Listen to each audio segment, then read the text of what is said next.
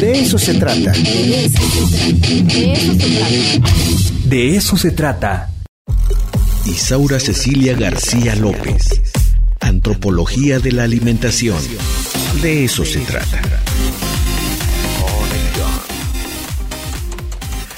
Isaura, ahora sí vamos a, al tema del Al día de hoy. tema de hoy, que es la unidad y la solidaridad y la sociabilidad. ¿Y? ¿sí? Y el paro activo, ¿no? Exacto. Entonces, de alguna manera, en paro activo vamos a hablar un poquito de la cerveza, un poquito de la historia de la cerveza para decir salud, ¿no? Bueno, es que ya llevamos una serie de, programa, de programas hablando de los Sí, fermentados, sí, sí, ¿no? te escuché la semana pasada, el del pulque. Sí, es uno de nuestros fermentados favoritos. Nos hace falta hablar del pan y justamente entre el pan, el vino y la cerveza es la historia de la humanidad. No, no puedes Oye, es este, cierto, es negarlo. cierto, es cierto. Pan, vino y cerveza se construyen históricamente en el mismo proceso. Oye, ¿no? ¿tú conoces a un productor de pulque de Cholula muy bueno, que es famosísimo porque tenía un, un foro cultural que se llamaba Pulque para Dos, el famosísimo Ah, sí. Hugo Pulque?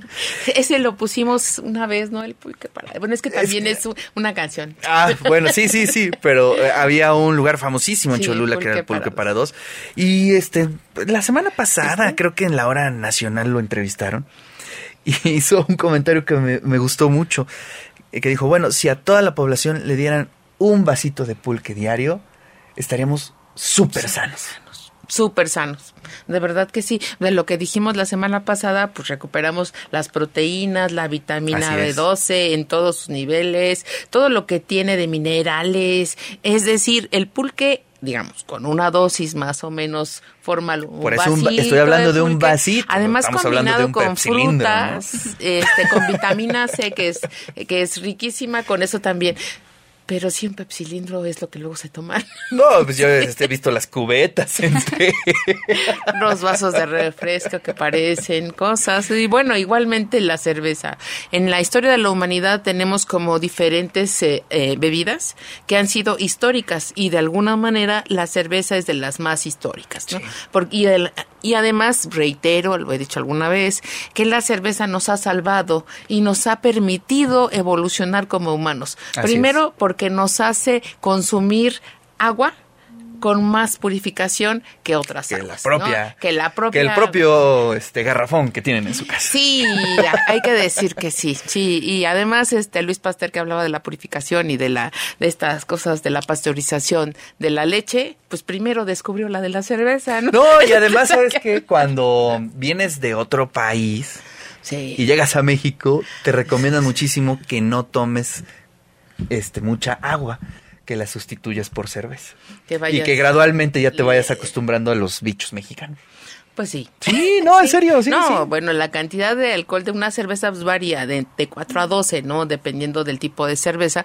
Pero sí, históricamente la cerveza ayudó a la gente en Mesopotamia, que es el primer pueblo que lleva un registro y que donde aparece históricamente y escrito en piedra, yo siempre te he dicho la, la piedra de la roseta, que está escrita en escritura cuneiforme y desde ahí ya aparece la cerveza como una de las bebidas predilectas de todos los grupos sociales. También aparece entre los egipcios. Ahí me gustaba mucho, yo creo que eso es lo que hay que hacer, pues el barril, el barril de cerveza y todos consumimos del mismo, ¿no? En, en la pintura aparece una especie de popote en el códice, pero así mira.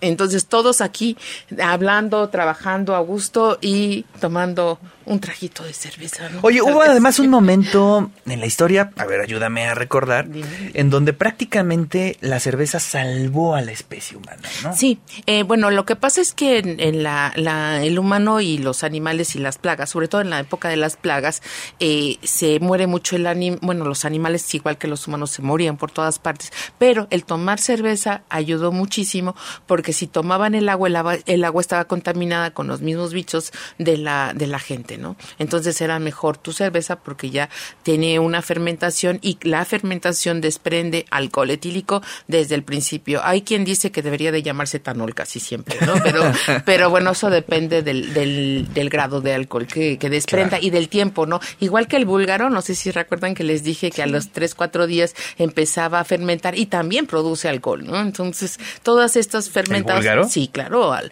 a los tres días, por eso no es recomendable tomarlo porque el grado de alcohol y de acidez es muy alto. Uh, Entonces, es que hay gente que luego los deja 3, 4 Sí, días, sí, ¿no? sí. Entonces, no, eso no debe ser.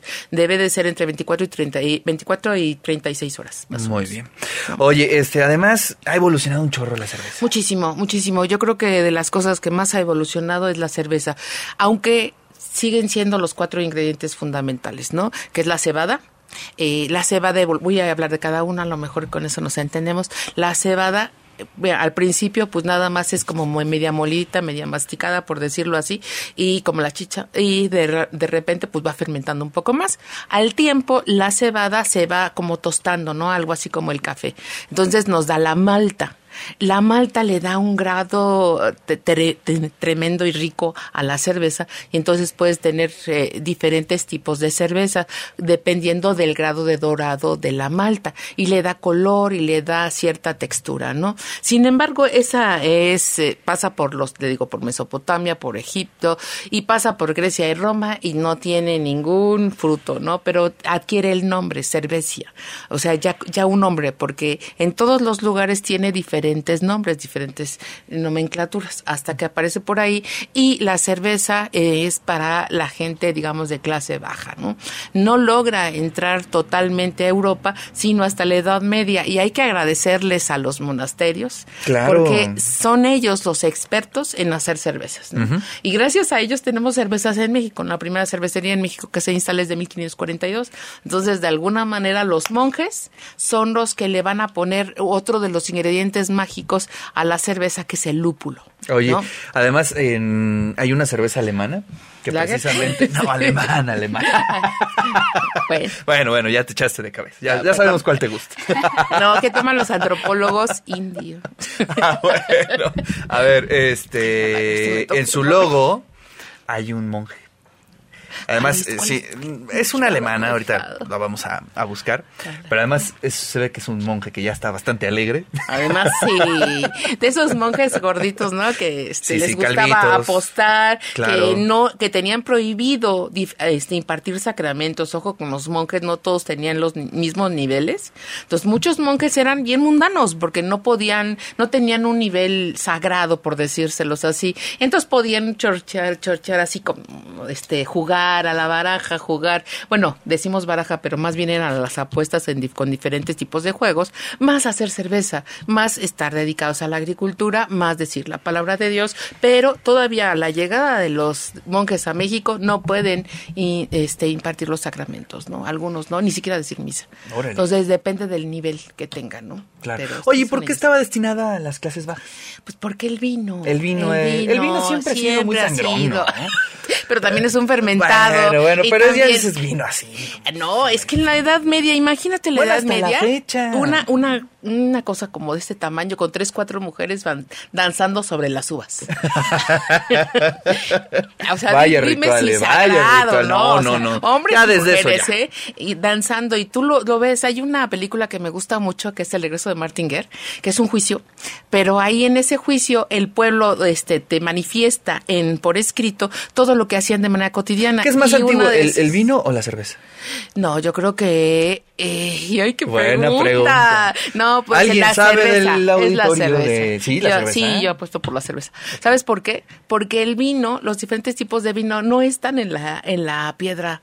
Y la cerveza sí, y el pan sí. En la piedra fundacional. En la pre- en- es una piedra, es el Gilgamesh. Es una es pues un cuento, ¿no? una Sí, sí, una leyenda, ¿qué historia. podemos decir? Una Sí, oral, historia. Pero es lo más antiguo que existe documentado en una escritura cuneiforme. Entonces, bueno, hay mucho más, pero no lo han traducido. ¿no? Es- Claro. Esa está, eh, porque tiene diferentes lenguas, por eso se conoce, si sabe la traducción. ¿no? Bueno, pues usted qué prefiere, el vino o, la, cerveza. Bueno, hay que decir que cuánto consumen de cuánto consumes de cerveza al año. Uy, ¿Cuántos litros? A ver, yo, yo quiero saber No, cuántos no, no. litros de pues cerveza. dime a mí diario, Ah, a bueno, la semana. A la semana. A la semana, no, pues sí, varias. Por lo menos ¿Diez? unas 10 cervecitas. Es que a mí me llama mucho la atención de que la, la cultura, digamos, que más consume cerveza, pues es europea, evidentemente. Y tengo el dato de los checos que consumen hasta 137 litros. Al, año. No, tú estás hablando de una cerveza que puede ser una güerita de las chiquitas. De las güeritas.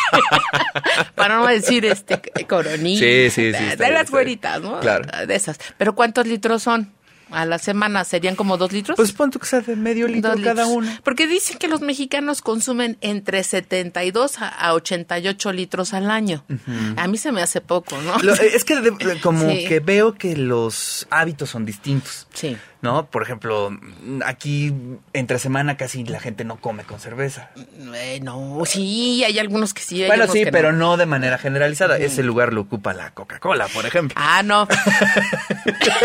y de eso hemos hablado muchísimo. Eso de la Coca-Cola y este y la respuesta que ha tenido el etiquetado lo vamos a Ah, bueno, tratar de plantear indagar, también sí. porque eso es importantísimo saber que te tomas. Por lo menos en la chela sabes que es chela, ¿no? Sí, sí, y sí. Sabes que es lúpulo con esta mezcla de malta y que además tiene es- estas lactobacilos, no son lactobacilos. Lactobacillus sí también. Para fermentar.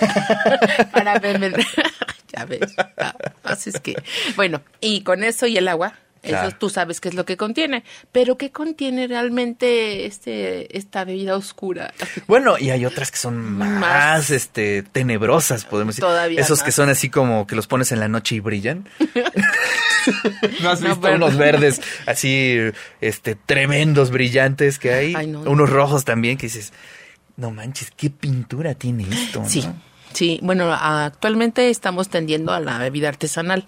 Entonces, de, de estas bebidas artesanales, las combinaciones que hacen, hemos descubierto eh, tipos de colorantes que están prohibidos y son reutilizados en esas bebidas. Así es. Entonces, cuando, cuando sea una bebida que uno prepara, que uno vea qué se está preparando o qué te están poniendo, porque la verdad sí es difícil, ¿no? Como sabes tú por qué la cerveza lleva limón Aquí en México. aquí en México. Pues es que a todo le ponemos limón. Es una respuesta así como mu- muy, fácil, ver, ¿no? venga. Pero bueno, se supone que es por este cambio que, bueno, además la cerveza nos representa históricamente, ¿no? Vamos cambiándola, pasamos del barril, pasamos al envasado en vidrio, ¿no? Y el envasado en vidrio requería un tipo de tapadera de corcholata que se oxidaba muchísimo. Entonces, una manera de quitar el óxido Era era, ponerle ponerle limón y salicita. No, pues sí. No, pues sí, creativos creí, somos, ¿no? creativos Sí, somos. creati- y en México, ¿no? Sí. Porque eso es, es parte de lo que se hace. en Oye, y además, actualmente hay un resurgimiento de la cerveza artesanal tremendo. En 1997 el Factory este es el que el primero que empieza, ¿no? Bueno, pero aquí en esto. Puebla, Puebla, hay ah. muchísimas. Yo lo entendí así como, eh, estamos hablando de lo gourmet, una alternativa a los chicos que no han encontrado mucho trabajo es hacer panadería artesanal y cerveza artesanal. Sí. Entonces, de alguna manera, pues hay que buscar recursos, ¿no? Y esa es una forma. La cerveza no está como muy reglamentada o prohibitiva de que la hagas de una exactamente manera, ¿no? Entonces le pueden mezclar, hay quien le mezcla olores, colores y sabores, y entonces tiene cervezas artesanales. Y bueno, no tiene ni 20 años, ¿no? Digo, No, no, no, no, no, 1997 yo creo que sí tendrá primeras, unos 10 años que- así que del auge, tengo, está súper bien. Las que tenemos, este... Yo tengo un está- amigo, el gran chamán chelero, si me está escuchando. Saludos, Saludos, al chamán chelero. este, acuérdese de mí. A todos los cheleros amigos míos, a todos los que Oye, ¿sabes qué parte la de la República consume más cerveza? En- Es la Ciudad de México, No. pero por la cantidad de No, habitantes. pues ¿o sí, qué? no, pues, pero- Obviamente No. tiene que ser proporcional. A ver, El istmo de Tehuantepec. Mira, que no me lo marcó en la estadística. ¿No te lo está marcó? cruel, ¿eh? Yo creo que pero sí, yo creo que no sí. No, no se ve, pero bueno, están los producciones de cerveza. Este, sí, en el istmo es una... Yo creo que sí, ¿eh? ellos lo consumen de manera cotidiana, así como en Chiapas se consume el refresco ya de manera brutal, que hasta los niños les dan, en el Istmo, por cada fiesta, este, las mujeres llegan a consumir hasta, Cocinando. a- hasta cinco litros en una sentada, o sea, porque están cocinando, comiendo Bueno, y el calor que hace. y el calor, y bueno, tú sabes por qué este, empezamos a tener cerveza caliente, un fermentado, y luego tenemos cerveza nota fría. No. ¿Y cómo le hicimos? Pues, Ay. ay. Algo pasó por aquí. ¿Qué fue lo que sucedió? Bueno, creo que algo- Les cuento. Es un poco Bueno, tú Es que síguele, tú síguele. en tú la síguele. prohibición del vino para, la- para Europa, para que de alguna manera no este, pudiéramos tener, para que el vino no computiera con la cerveza. Y entonces este, los monjes se les prohíbe elaborar la cerveza. Y lo que hicieron, como les gustaba muchísimo, es en las catacumbas empezar a tener su cerveza. Ahí es donde surge. Se enfriaba ahí. No, pues a 15 grados, mucho más rico, mucho más transparente y empezaron a controlar el fermentado. Entonces, por eso la cerveza fría fue de sus mejores hits, ¿no? Aunque yo no sé, en Mesopotamia, donde había refrigeradores que eran enterrados, eran a dos o tres metros de, del suelo, donde también se mantenía frío, ahí desconozco, ¿no? Pero en el caso de, de las cervezas, se elaboraba entre 25 y 32 grados, más o menos en, en, en lo normal. Y ellos, cuando fue la prohibición, empezaron a hacerla a 15 grados, este, más o menos, o menos, ¿no? En Europa. Y ahí empieza a hacerla, a consumirse la cerveza fría. Y esa es de las cosas más ricas que puede haber, ¿no? Sí, este. Vámonos a un corte y regresamos. Vamos a un corte y ya.